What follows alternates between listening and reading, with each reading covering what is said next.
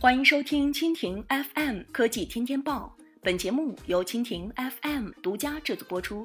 收听更多精彩内容，请收藏订阅本节目，关注蜻蜓 FM，关注科技频道。小米反击战的三个密码：性价比、新零售、国际化。小米手机终于走出低谷，迎来雷军盼望的春暖花开。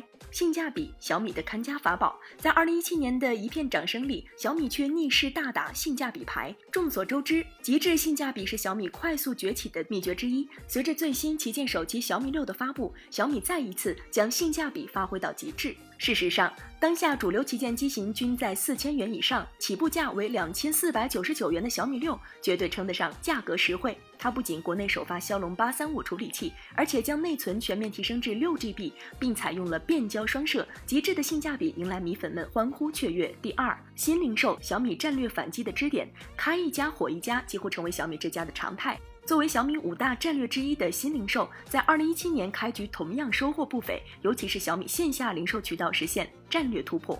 截至目前，小米线下店的数量已经达到了八十八家，而开到这一数字仅仅用了一年时间，在全球零售行业，这仅次于苹果的四十万元。第三，国际化专利跨越式增长，最快在本周，小米在印度的首家实体店将落户班加罗尔，在中国手机军团在印度的逐鹿中，小米战绩亮眼。专利和创新是海外征战的基石。相关数据显示，目前小米专利拥有量已增长到四千零四十三件，其中包括一千八百八十七件海外专利。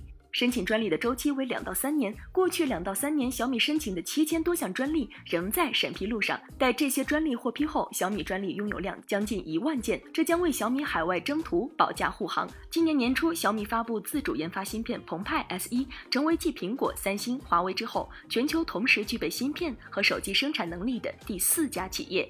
以上就是今天的科技天天报，更多精彩内容尽在蜻蜓 FM。